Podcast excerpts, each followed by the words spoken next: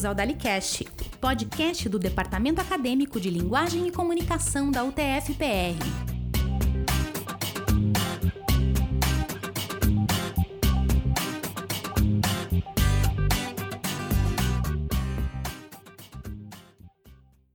Olá a todos, aqui quem fala é o Nishida. Estamos aqui mais uma vez para iniciar um episódio do nosso querido DaliCast, o podcast do Departamento Acadêmico de Linguagem e Comunicação. Só para lembrar, todo mundo que queira conversar com a gente, procura lá no Instagram, dalicast.utfpr, ou manda um e-mail para a gente, dalicast.utfpr.gmail.com.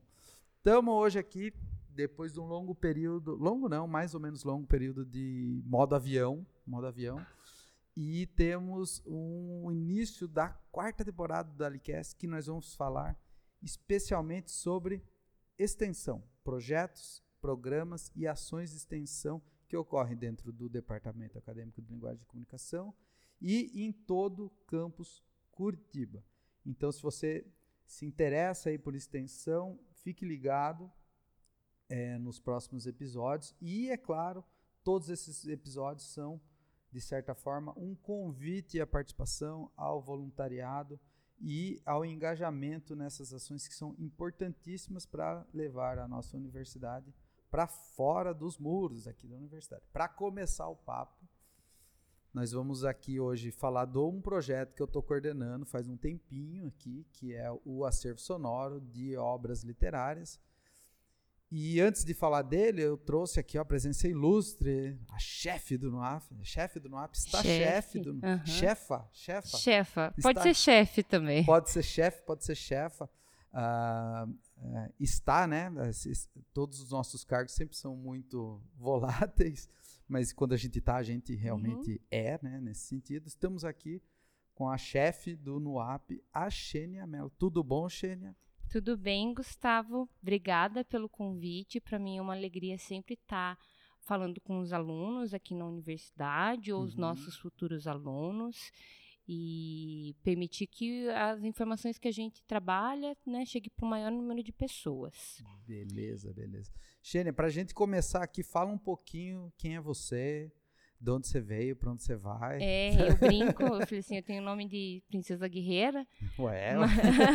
cada um trava as batalhas que pode. Uh -huh, sim, mas eu sou Xenia Mello, eu sou servidora aqui na universidade já há 12 anos, sou técnica administrativa e hoje eu estou na coordenação do núcleo é, de apoio psicopedagógico social e assistência estudantil, que é onde a gente trabalha com o uhum. acolhimento dos estudantes. Então, se os estudantes têm dúvidas, se eles estão num momento de sofrimento, se eles estão num momento difícil, às vezes de muitas dúvidas no curso, será que eu decidi a carreira certa? Será que eu vou me formar? Como é que é jubilar? Todas essas dúvidas a gente responde, então assim, já fica o convite Opa. de se você tiver alguma dificuldade, procura a gente no NUAP, a gente está aqui no centro, na frente do bicicletário, Isso. e o nosso e-mail é nuap ct de Curitiba, né? arroba utfpr.edu.br. Então, assim, qualquer dúvida, qualquer situação, eu gosto muito de defender que o momento que a gente está na universidade tem que ser alegre é, ou pleno. de qualidade de vida acadêmica. Vai ter alguma dificuldade, vai, mas não precisa viver sozinho. Tem uma equipe, a gente tem psicólogo, pedagogo, tem assistente social, tem outros profissionais que auxiliam os uhum. alunos a ter uma qualidade de vida acadêmica.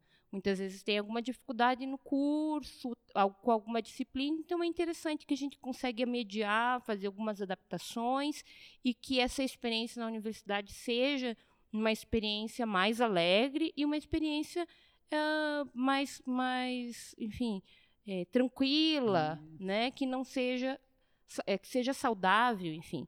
Então essa sou eu.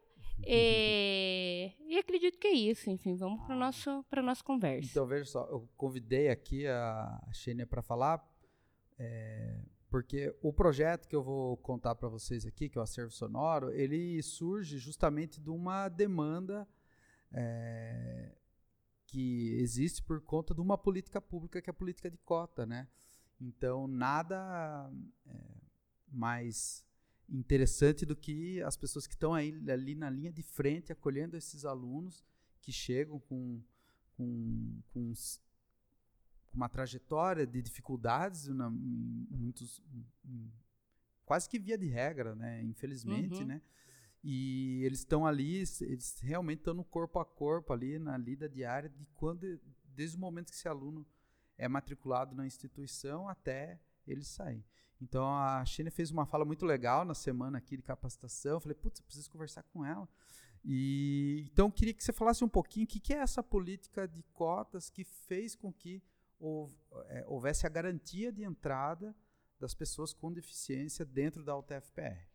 Então, me alegra muito, acho que é uma das coisas que eu mais me sinto honrada assim, e agradeço de ter tido a oportunidade de trabalhar com essa temática no NUAP, quando eu cheguei no NUAP em 2018, não existia um fluxo, uma política minimamente desenhada de atendimento dos alunos com deficiência. É, a lei que garante cotas às pessoas com deficiência é de 2017, né? Ela começou é, é recente, a ser né? implementada, né? então a gente tem cinco anos aí dessa política. Começou a ser implementada no segundo semestre, né? E quando eu assumi, a gente tinha um, uma desistência muito grande. Os alunos entravam e eles não ficavam nem o primeiro semestre. Uhum seja por uma dificuldade de barreira física, seja por uma questão atitudinal, ou dos colegas de isolamento, ou dos próprios professores uhum. ou servidores, seja por ausência de adaptação. Então, tinha uma série de fatores que praticamente expulsavam os alunos com deficiência da universidade. A gente tinha em 2017 um índice de 70, 67%, né, quase 70% Nossa. de desistentes em primeiro semestre. No primeiro semestre. E aí, olha Nossa. que curioso, Gustavo. É, ano passado, eu comecei a perceber que a demanda dos alunos com deficiência havia mudado. Uhum. Esses alunos já não vinham mais com uh, relatos de dificuldade do curso ou com desejo de desistir, mas eles começaram a chegar e falar: olha, eu estou procurando estágio e uhum. eu, eu uhum. quero arrumar um estágio, eu estou com dificuldade de arrumar estágio. E aí eu pensei, eu falei assim: nossa, mudou a demanda. Por quê, né? então, né? se mudou a demanda, por quê? E aí, assim, mudou a demanda, e se eles estão procurando estágio, é porque eles estão permanecendo na universidade, porque eles já têm um vínculo no curso, né? um vínculo com os colegas, com os professores, com a própria instituição. E aí pensei, eu falei assim, vou levantar esses dados, vamos ver. A gente foi um por um, entrou no sistema acadêmico, foi um trabalho muito de formiguinha. Eu agradeço aqui, assim, publicamente a Stephanie Lima, que é aluna da licenciatura em Física, que foi minha estagiária, e o Gustavo, que é um aluno da, da PPGTE, que lá em 2017 me auxiliou, ele é aluno doutorado hoje. PPGT é o Programa de Pós-Graduação pós em Tecnologia e Educação. E educação. Uhum. Ele é aluno do doutorado hoje, orientando da Maclóvia, e que me ajudou a sistematizar os dados dos alunos com deficiência. E aí, por uma surpresa muito grande, o nosso índice saiu de 67% de desistência para 15%. Uhum. Isso é menor do que os alunos, inclusive, de ampla concorrência. Sim. Então, é assim. É porque todo mundo desiste, né? Tem, tem uma taxa. De, isso vem, é bom deixar claro para as pessoas, é, né? Tem uma taxa de desistência. Tem isso geral. aqui, é parte. Geral. Mas isso vem crescendo, inclusive, por conta da precarização das universidades certo. públicas, de uma política que é contrária à educação e ao pensamento crítico. Então, uhum. Então, assim, mesmo num momento é, da sociedade hoje muito difícil para as universidades, contra essa maré, a gente conseguiu fazer um trabalho de permanência dos nossos alunos com deficiência. Acho que é importante também a gente deixar é, conversar, né? Que a gente fala pessoa com deficiência, Isso. né? Não é portador, não é especial. Especial é o pastel que a gente pede na, na, na, na, na padaria. E, e, todo mundo que ouve o Dalicast sabe que o melhor pastel do mundo é o pastel do meu tio lá em Capão Bonito. Salve, tio Massa, o melhor pastel ah! do Brasil. É Esse é o pastel especial. Esse é o pastel Mas especial. o aluno, ele é pessoa com deficiência, né? Especial a gente é para nossa mãe. É, para alguns, né? Mas enfim, mas aí a gente é para nossa mãe, namorada, namorado, enfim. Mas aqui na universidade é pessoa com deficiência, não é uma ofensa tratar, né? Ou falar da deficiência, desde que seja com respeito, né? Então, ah, temos um aluno cego, temos um aluno cadeirante, uhum. né? E muitas vezes no anseio da gente querer auxiliar, a gente acaba às vezes é, é, subentendendo que a pessoa não tem capacidade. A gente uhum. sempre tem que partir do princípio de subentender capacidade. Uhum. Então, a melhor forma da gente é, conviver com as pessoas com deficiência é perguntando. É perguntando, ó, oh, gostaria de, de te auxiliar? Às vezes a pessoa não quer. Por mais que muitas vezes ela tenha ali uma, uma necessidade de suporte maior ou demora mais uhum. tempo para executar alguma tarefa que, de uma pessoa que não tenha deficiência, mas a gente tem que respeitar a autonomia e o tempo daquela uhum. pessoa. Importante entender que esses alunos têm vários direitos na universidade. Uhum. Os alunos têm direito a tempo ampliado de prova, a adaptação. Muitas vezes o aluno tem uma característica como é o autismo e apresentar um trabalho em grupo, por exemplo, em equipe, é uma sobrecarga sensorial muito grande. Uhum. Então, ele uhum. tem direito a, a, apresentar esse mesmo trabalho com, claro, os mesmos requisitos de avaliação, mas de forma individual, uhum. que preserve a identidade, a, a é, o cuidado também que os professores têm que ter em preservar esse, essa, né, é, a, a, singularidade da pessoa com deficiência aqui na universidade. E aí o teu projeto é um projeto que, assim, ele iniciou com a demanda de alguns alunos né, do Isso. curso de Letras e Comunicação, que tinham é, uma deficiência visual, mas que hoje também pode ser aproveitado pelos videntes, porque Certamente. você ter um acesso de forma é, auditiva pode ser um reforço, uhum. inclusive, para os alunos que nem sempre são, porque não é um fato da gente enxergar que a gente é visual. É, o pessoal sempre fala assim, é, a, a, eu me desloco pela cidade de ônibus difícil ler no ônibus, né? Então, às vezes é mais fácil, ah, eu tô precisando uh, acessar uma obra literária que seja auditivamente. Põe no fone de ouvido e não preciso ler no ônibus, né? Então, ele, ele é uma adaptação até a vida urbana, Sim, assim, né? Não, isso é algo que eu percebo muito no relato dos professores. Inclusive, agora eu fui aprovada no mestrado Aê, uhum, aqui na, na universidade, no curso, na, na pós-graduação em, em administração, justamente para trabalhar sobre a influência da política de cotas da pessoa com deficiência no trabalho docente. Uhum. Porque eu tenho ouvido muito dos professores Olha, eu mudei minha forma de dar aula a partir do momento que eu comecei a adaptar um material, uma disciplina, uhum. um conteúdo para um determinado aluno, só que eu percebi que isso beneficiava a turma toda. Uhum. E muitas vezes, assim, relatos que são é, sensíveis no sentido de professores, ah, eu estou 20 anos na universidade, eu mudei minha forma de dar aula e isso resgatou um sentido que eu já estava é, muitas vezes desestimulado, desanimado com a universidade. Uhum. E isso me trouxe um estímulo que me trouxe é, uma sensação de bem-estar, enfim.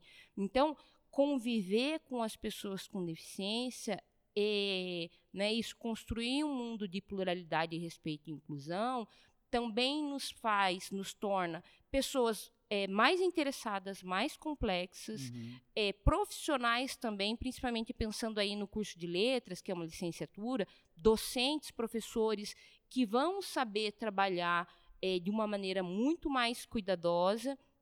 Eu vejo hoje, meu filho também é da, é da inclusão, né? Só que ele está no ensino fundamental.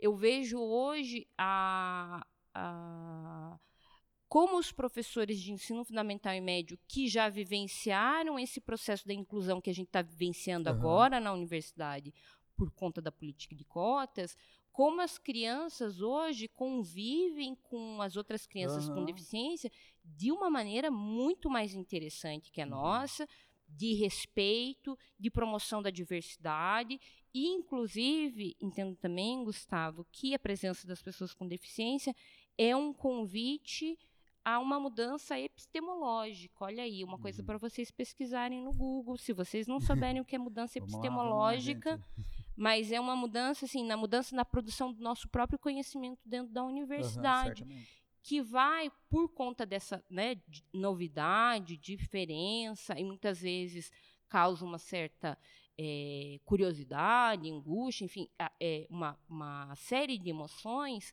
vai permitir que a gente produza novas perguntas e a partir dessas novas perguntas, novas hipóteses, novos conhecimentos que vão fazer com que a gente produza uma, um conhecimento mais interessante, mais plural, certamente, enfim. Certamente. Porque a interação fica mais complexa, né? Uhum. E o, daí a gente escancara as, as dificuldades e o quanto a interação às vezes está automatizada, né? Então a gente está fazendo as coisas sem pensar porque que eu realizo e a gente determinadas escancara, tarefas. inclusive, as falhas da nossa produção. Certamente. Produções certamente. que a gente tem que assumir, que muitas vezes são discriminatórias, são Uhum. capacitistas. O que, que é capacitismo? Capacitismo é um preconceito Uhum. Contra as pessoas com deficiência, Uhum. né? É você, por exemplo, às vezes a gente faz um, um- uma das coisas que eu reforço sempre com os professores é sempre descrever aquilo que está no quadro. Então você não pode chegar e falar, ó, vocês estão vendo isso? Que é isso? A transformação de um material que é visual em audiobook é excelente, porque Aham. você traduz algo que para algumas pessoas não estão no alcance e beneficia todo mundo. Isso. Então, veja só, e, e só para falar então do projeto, né, rapidamente, e o, o que eu vou falar aqui é justamente para convidar as pessoas a se voluntariarem, participarem, nos procurarem. A gente precisa da ajuda das pessoas para que o trabalho eh, ocorra assim e consiga chegar mais longe, né? O projeto Acervo Sonoro de Obras Literárias, ele vem para suprir essa demanda da entrada dos alunos, principalmente os alunos que são cegos ou com baixa visão no curso de letras, para eles conseguirem acessar os materiais literários e não literários também, né, como uma ação de adaptação aos materiais de estudo. E porque assim, as pessoas podem dizer assim: "Ah, mas hoje tem aplicativo que faz a leitura, né? Tá bom, pede para o aplicativo ler os Lusíadas". Uhum. Ele não lê os Lusíadas. Ele vê, até- a- aquela escrita é muito difícil. Tem um, um- tem um deslocamento temporal, tem um deslocamento estilístico, né? Então, poesia é muito difícil. Ah, é só poesia? Não, peça lá para pro, pro software, né, o aplicativo, ler Iracema, do José de Alencar. Dificílimo, né? E todo mundo tem que passar por aquilo, né? Tem que ler. Então, o projeto nada mais é do que a gente sempre eh, consegue um bolsista para organizar gravações e angariar voluntários que gravem obras literárias, ou seja, essas pessoas emprestam a voz para esses materiais. A gente só está gravando material de domínio público atualmente, porque a gente disponibiliza esse material num, num blog, fica lá disponível para as pessoas acessarem. Então, se você digitar aí no seu navegador acer, é, acer, acervosonoro.curitiba.utfpr.br, você acessa esse material. Ou se você acessar o site do NUPIL, que é o Núcleo de Pesquisa em Literatura, Linguística e Informática lá da UFSC. Lá tem a biblioteca de obras digitais e algumas obras já tem lá você baixar o áudio, que eles estão disponibilizando lá. São os nossos grandes parceiros. Então, se você se interessa pelo projeto, quiser empres- emprestar sua voz aí para né, para as obras literárias, procura a gente, a gente tá lá no Instagram acervo.sonoro, manda um recadinho, a gente responde e disponibiliza eh, alguma obra para você ler, dá dicas de gravação, edição e etc. E certamente vai ser, vai ser algo muito bom. Sim, e eu acho que é importante falar da extensão, porque assim, a gente não pode pensar na graduação apenas nas disciplinas. Uhum. Um aluno que passa na universidade, não realiza pesquisa, não realiza extensão, ele tem que voltar, porque assim, perdeu muito. eh, tem coisas que a gente aprende além da sala de aula. As experiências de extensão qualificam muito o trabalho do profissional. Uhum. Então, você vai se formar em comunicação, vai se, vai se formar em letras. A possibilidade de você passar pela experiência da extensão desse audiobook vai te dar ferramentas e experiências para você falar em público, para eventualmente, se você for né, mais para frente, ter fazer um trabalho que hoje tem Aham. vindo, tem crescido muito, né, que é a, a educação à distância, Aham. fazer um trabalho nesse sentido. Então, a experiência que você vai ter na extensão, ele vai qualificar muito o teu trabalho, inclusive para situações que você sequer podia imaginar. Aham. Eu vou te contar uma história minha, que quando eu estava no curso de Direito, eu participei de um projeto de extensão Uhum. lá no núcleo de prática jurídica. É, e era com trabalhadores surdos. Isso foi em 2011. Uhum. Eu jamais ia imaginar que o aprendizado que eu tive lá em 2011 eu ia usar hoje em 2018 e tenho usado até agora. Uhum. Então, a experiência de ter trabalhado nesse projeto de extensão fez com que, quando eu assumi a função na chefia no, no, no API, no Núcleo de Acessibilidade e Inclusão, essa experiência de extensão foi fundamental para o meu Uhum. trabalho que eu realizo hoje. Aham. Então, acho que vale muito a pena os alunos se dedicarem. Acho importante pensar também a extensão, principalmente pensando no público-alvo como pessoas com deficiência, que a gente tem que criar recursos que respeitem a autonomia do, da pessoa, né? a autonomia do sujeito. Então, a extensão ela não é uma prática assistencialista. Aham. A gente tem que pensar que a universidade tem que ser um espaço de promoção de autonomia e de respeito. Então, não pode ser uma prática de forma a tornar não só as pessoas com deficiência, mas como os próprios alunos, sujeitos que são tutelados e assistência, né, é, é, é, que não têm a sua autonomia respeitada. Então, acho que sempre pensar de que forma eu posso contribuir para uma sociedade mais plural, mais justa, de maior respeito, e de que forma eu posso me tornar. Eu gosto muito do que a Sueli, a Sueli Ronick fala no livro dela, ela tem um livro que é Esferas da Insurreição. É uma proposta para uma vida não cafetinada, mas é assim a gente tem experiências mais é, interessantes e menos cretinas. Então participar da universidade de maneira mais interessante. Aham. Nunca participou de um podcast? Vamos falar, nossa, pode ser interessante, pode ser um Sim. aprendizado. Nunca participou de extensão? Vai lá e experimenta. Você não vai casar com o projeto, você Não. vai, vai Eu acho lá que experienciar, experienciar. né? Uhum. Essa experiência, acho que é a chave de tudo, assim. Mas é isso aí. Gente, a gente tem aqui tradicionalmente o segundo bloco aqui que a gente vai começar depois da vinheta, tá bom? Espera um pouquinho aí.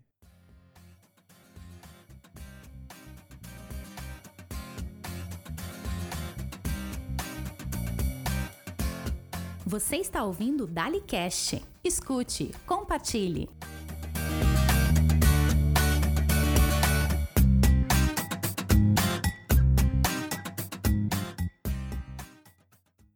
Olá, pessoal, voltamos. Segundo bloco tradicional do DaliCast, é conversas aleatórias, né? Só pra gente se divertir um pouco e para que as pessoas conheçam a gente um pouquinho mais. Adoro conversas aleatórias. Aham. Então, a gente ficou ali por um bom tempo debatendo qual era. A gente fez uma campanha, tentar descobrir qual era o meu filme predileto. E isso rendeu. Filme? bast- É, Ah, um é? filme No predileto. Instagram? É, a gente ficou lá Ah, debatendo aham. isso, até fez um episódio especial sobre isso, mas a conversa aqui não vai ser sobre isso, sabe? Porque isso já foi. É o Titanic, né? Não, não é. o Titanic. Vou pôr lá na lista agora, essa daí. Essa não tinha saído ainda. Pior que o Titanic sempre rende coisa, né? Sim, Tipo, né? sim. né? Sempre rende, rende coisa. Eu sempre conto para as pessoas assim, falo assim, vocês têm que me respeitar, porque não parece, mas eu sou um, um jovem senhor. Aham. Porque eu, eu, eu para ver o Titanic, eu só, eu só assisti na televisão, porque na minha cidade não tinha cinema. Não tinha cinema. Porque as pessoas só podiam ver o Titanic se elas viajassem Já, sim. 120 Eu viajei. quilômetros. 120 Eu viajei. quilômetros. Aham. Eu não fui assistir, só assisti quando passou na Globo, assim, dublado ainda. Uhum. Embora a dublagem brasileira seja muito boa. Mas deixando isso de lado, eu acho que todo mundo vai notar aqui que você me chamou de Gustavo, China. Ah, é verdade. Aham. E eu acho que pouca gente sabe que meu nome é Gustavo. Ah, todo mundo conhece como Nishida, É, né? Aham. né? Né? É, é que eu, eu Esse negócio de nome muito é muito louco, Aham, assim, a né? pessoa fica quase ofendida daí, né? Não, eu Fala, minha mãe eu que tá me chamando a conversasse- atenção. É, será que a China tá brava comigo? Eu tenho um segundo nome também que ninguém conhece, que todo mundo me conhece por Mas Xenia pode mesmo. falar?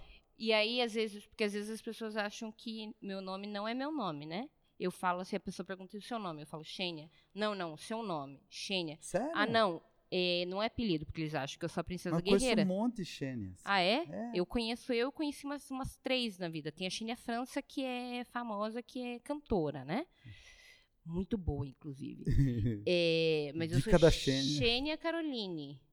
E aí, quando me e chamam na família, de você é Xênia, Xênia, Caroline? Xênia, ou Xênia Mas? Xênia Caroline era aquela coisa de criança quando Marota. queria. Aham. É, que Xênia. Caroline. Então, quando alguém me chama de Xênia Caroline, eu falei, ixi, aprontei. É, Uhum. olha só. E, mas o pessoal, além de não acreditar que seu nome é Xênia, eles confundem o nome, tipo, erra o nome. Sim, me chamam de, de Xênia, de, de, de Sheila. Sheila. Sheila, super comum. Quênia. Quênia, inclusive tem uma outra Quênia que é lá da- do curso de Ciências Sociais da, da Federal, que várias pessoas, e a gente é fisicamente parecido, então várias Ah, pessoas tem- falam algumas coisas achando que estão falando comigo e falam com ela, achando com, eh, falando comigo achando que estão falando com ela.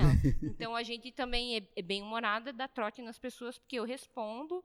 Então assim, tem duas pessoas que me confundem, que é a Kênia e tem a Chena, que também é formada em Direito. E foi uma, uma caloura minha na faculdade e muita gente acha que eu sou ela e ela sou eu, então as pessoas Olha conversam, só. tá tudo bem também. Porque eu, quando percebo, eu respondo da mesma forma, a É, pessoa deixa sai satisfeita. Tem, tem o pai de um amigo meu, assim, um grande amigo, e o pai dele não me chama de Gustavo. Ele me chama de Guilherme. Guilherme. E devo, ah, beleza, tio. Aceitou? Beleza, tio, sem problemas. Me chama de Aham. Guilherme. Ou Augusto. O pessoal Ah, também me Augusto. confunde Gustavo com Augusto. E o pessoal tanto não me chama de Gustavo, só por Nishida, que às vezes na sala de aula eu brinco com eles. assim, Mas ó, é porque tinha vários Gustavos, né? Tinha, tinha, tinha. É Sempre tem te bastante. por- por. Mas eu falo pros alunos, ó, gente, por favor, acertem meu nome, que é Augusto Nishida. Só Ah. Eu também contribuo com, a- com o caos. Assim, isso é- isso é E tem o Guto, né? Na comunicação. Tem o Guto, daí- mas então, o Guto é João Augusto. João Augusto. E ninguém. Ninguém sabe o. Esses, eh, quando eu entrei aqui na UTF, já vai fazer 10 anos, agora em agosto. Quando eu entrei, apareceu um aluno que falou assim: "Eu tô procurando um professor João. Ninguém sabia quem era o professor João. Era o João Augusto Moliano, o Guto. Ah. Porque era alguém Jamais que viu, iam saber. viu escrito e aham. procurou, assim. sabe? Jamais iam saber. É, nome é sempre essas coisas. Mas veja só, eu tô inaugurando aqui nessa temporada um quadro que a gente sempre inventa os nossos quadros. O quadro é Conversas Aleatórias do Almoço de Domingo em Família. Almoço de domingo em família. E sempre essas conversas são assim super acaloradas, né? Então, um assunto que sempre surge né, entre as famílias é que algo é melhor que o outro.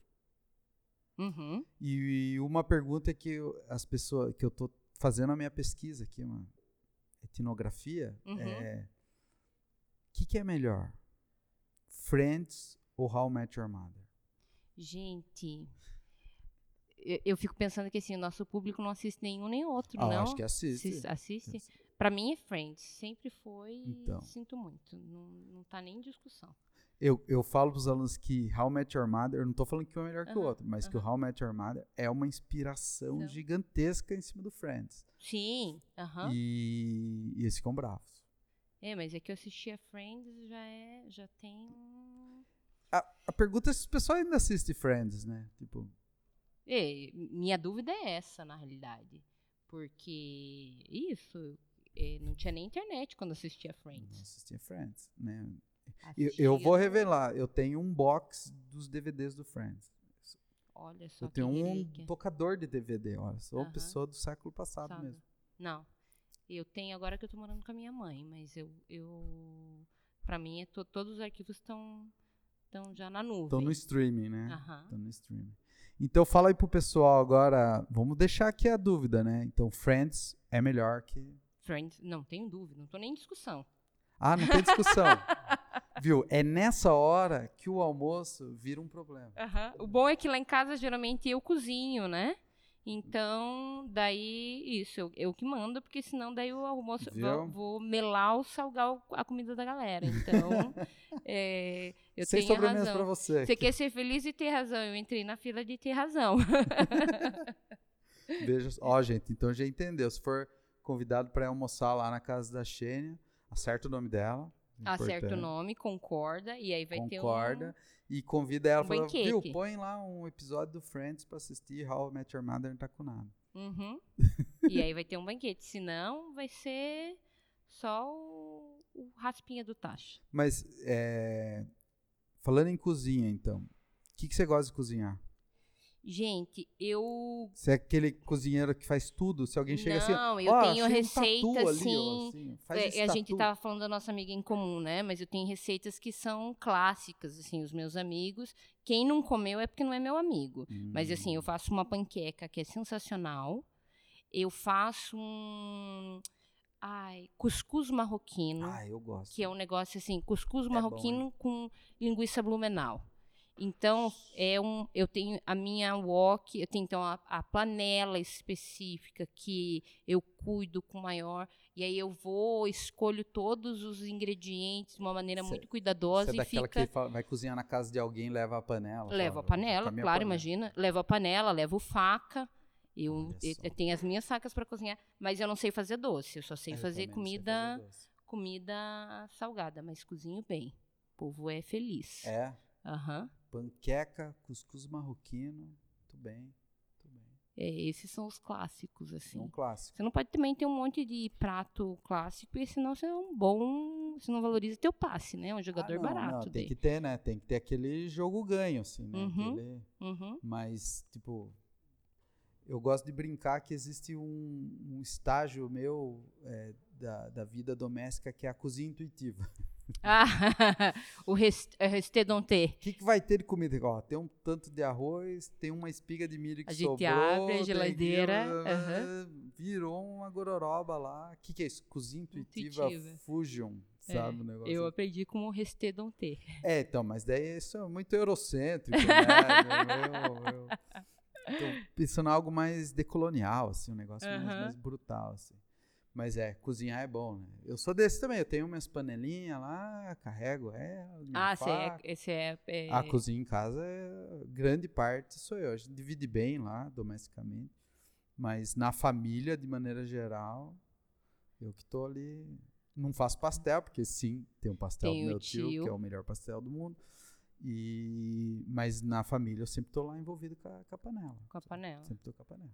a Ótimo, ótimo. é. Eu sei costurar também, que é um negócio que eu que eu que eu curto. E eu danço funk. Ah! Aham, esse é outro talento também, que a gente tem que, como diz a Tete Quebra-Raco, é, seja uma piranha, mas não esqueça dos estudos. Eu acho que. Aham.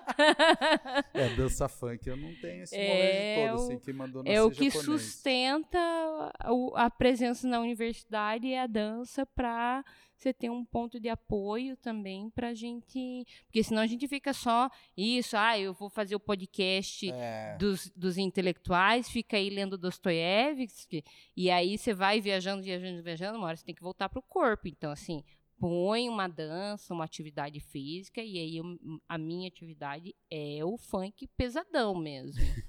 Aham. proibidão. Proibidão. Quem me vê aham, falando de literatura não, mas assim, sabe a... daí é funk predileto. Gaiola das Cabeçudas. Pois do é. Aham. Um e dois.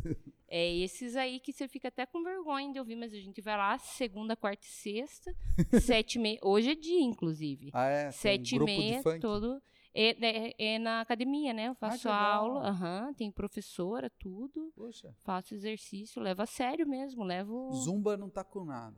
Não, é o funk Não, mesmo, funkão. tem que ser. Olha aí. Ó, fica a dica Aham. aí pro pessoal para se movimentar. Sabia que eu faço isso com os alunos, né? Eu lanço um desafio no começo do semestre que eu falo assim, ó, quem comprovar, se o semestre tem 18 semanas, quem Uhum. comprovar 15 semanas de atividade física, dá um ponto. Opa! Então, eu já e eu percebi que os alunos que compram o, Aham, o desafio, o eles desafio. chegam no fim do semestre inteiros. Aham, sim, Tipo sim. assim, assoberbados, como Aham. todo mundo, mas ele tá inteiro. Ele leu um pouquinho melhor as coisas. Ele tá... Tem aluno que, tipo, começou caminhando, terminou o semestre correndo 10 10 quilômetros. Eu, Caramba, Opa. olha só que legal. Você sabe que eu coloquei um desafio pra mim, né? E esse ano foi a no, 97 São Silvestre. E aí eu falei, cara, três anos eu quero concorrer Ah, à centésima. Mas concorrer a São Silvestre você tem que ter pique. Então, assim, três anos é três anos para ah, se dá preparar. dá pra treinar. Dá. Eu Então, essa de colocar uma atividade física um pouco. Meu, tinha que fazer uma política pública disso da universidade. Ah, Os isso professores têm que participar da. da- Ah, eu participo. Ó, Desse a- desafio. A, gente tá gravando hoje aqui, 1 de março. né? Eu não sei muito bem ainda o dia que vai virar Aham. público aí o episódio, mas no domingo agora eu vou correr a meia maratona. Aí, ó, Ah, agora? Curitiba. É, Opa. terceira meia maratona minha. Ah, então eu tô falando com a pessoa certa pra É, me dar as dicas aí. não. Eu vou ter que fazer outro, Ah, outro não. podcast Depois de a gente corrida faz o agora. tutorial de corridas. E não, e, daí o pessoal fala, ah, você faz parte da seita da corrida, faço. Eu Tento Uhum. levar todo mundo pra corrida. Uhum, Eu tenho alguns amigos meus esses, mas, mas eu quero fazer essa da São Silvestre. A São Silvestre tá nos meus planos em algum momento. Aí assim. vamos fazer essa de 100. É. Mas é muito trampo, né? Ir até lá e tal. etc. Daí Ah, dia não 31 eu quero ficar Mas eu acho que a gente, todo mundo tem que ter alguma experiência que é interessante, assim, Sim, sabe? Então, isso. É, para mim é o funk também, eu gosto. Eu quero um dia num baile lá no Rio de Janeiro, mas a São Silvestre eu acho que é uma experiência que as pessoas poderiam Uhum. poderiam ter. A mesma experiência que as pessoas têm com literatura também, É. né? Porque tem uns livros que você fala, você nunca mais foi a mesma, você não consegue Uhum. continuar sendo a mesma pessoa É, depois que você teve a experiência, enfim, com um determinado livro. É, tem algumas coisas que são para além do intelecto, que são com relação ao corpo. A corrida é uma delas. É uma, dessas. É uma meditação, aí, assim, chega é, uma, você faz é. corrida longa, Eu chega uma hora brinco que você entra num transe, que na minha aula, assim, na minha aula de funk, eu passo uns 15 minutos que acontece na corrida É. também, né? Daí eu olho para meus colegas e falo, e aí, bateu? Porque é como se fosse mesmo É a hora que descarga experiência- endorfina. Assim. é, é fantástica, é isso. É, a partir dos 15 minutos, corpo Bateu. fala... É, o corpo fala, esse louco não vai parar de se mexer. Tá bom, vou dar uma endorfina aqui pra ele, pra ele ficar feliz. Daí você... Daí Uhum. sai. Depois dói. Sim, sim. Mas os primeiros 15 minutos, que é o que dá mais ou menos os 3 quilômetros. Sim, sim. É, isso eu já não consigo calcular, né? É, mais mas, ou menos isso. Na corrida. Dependendo do seu ritmo, sabe né? eu, eu coloco pra mim aí o começo do Aí, ó, semestre aí, ó. e eu ganhar um ponto do, do Nishida no Vai lá, do- só, só apresentar lá, pode ser no aplicativo que você usar aí, ó, relógio, sei lá, o que for, aí já ganha, deu, ganha um ponto, dou um ponto, dou uma, dou uma, medalha, A uma galera estrela. vai pedindo, ah, aquele que não correu, eu corri por dois, eu quero dois pontos. É, não, mas daí não. É até um ponto, né? Se o cara conseguir lá, o aluno, né, o estudante conseguir meio semestre, já tá bom, Já assim, tá já bom, consegue já alguma tá bom. coisa, né? Já tá se movimentando. Mas é isso aí, pessoal. Vamos deixar aqui de conversa. A conversa tá boa. Se Uhum. deixar, a gente E vai vamos longe. mandar aquele abraço pra Val, né? Nossa amiga em Ah, comum. Isso, aham. a Val, que tá lá em Foz, Foz do do Iguaçu. Iguaçu, lá na né? Tríplice Fronteira. Isso e eu sempre falo pro pessoal, é muito legal conhecer os colegas aqui do, de- do- da universidade, não só do departamento, porque a gente sempre vai encontrando os- os, conhecidos, aham. assim, de, de, de outros lugares. assim, Aham. né? Chega até a Então, ser um filtro bom, né? Porque daí quando você tem É. amigos bons em comum, você fala, ah, então deve ser uma pessoa legal. Então, um abraço pra Val lá, que tá lá na Unila, trabalhando Uhum. arduamente, um abração para ela. E deixe só agradecer aqui a, a- o tempo, né, e da, da Xênia, e, e avisar aqui que a locução foi feita por mim, Gustavo Nishida, Gustavo Augusto, Uhum. Gustavo Nishida, Guilherme. Guilherme, né, os trabalhos técnicos também feitos por mim, e o roteiro nesse, nesse, nesse período agora inicial dos projetos de extensão, de- sobre os projetos de extensão também estão sendo feitos por mim. Então, pessoal que queira ajudar no, no acervo sonoro, entre em contato com a gente, pode ser pelo, pelo Instagram do próprio Dalicast ou o Instagram do acervo sonoro. E é isso aí, nos encontramos nos próximos episódios. Maravilha. abração. Tchau, tchau. Obrigada. Até. Tchau, tchau.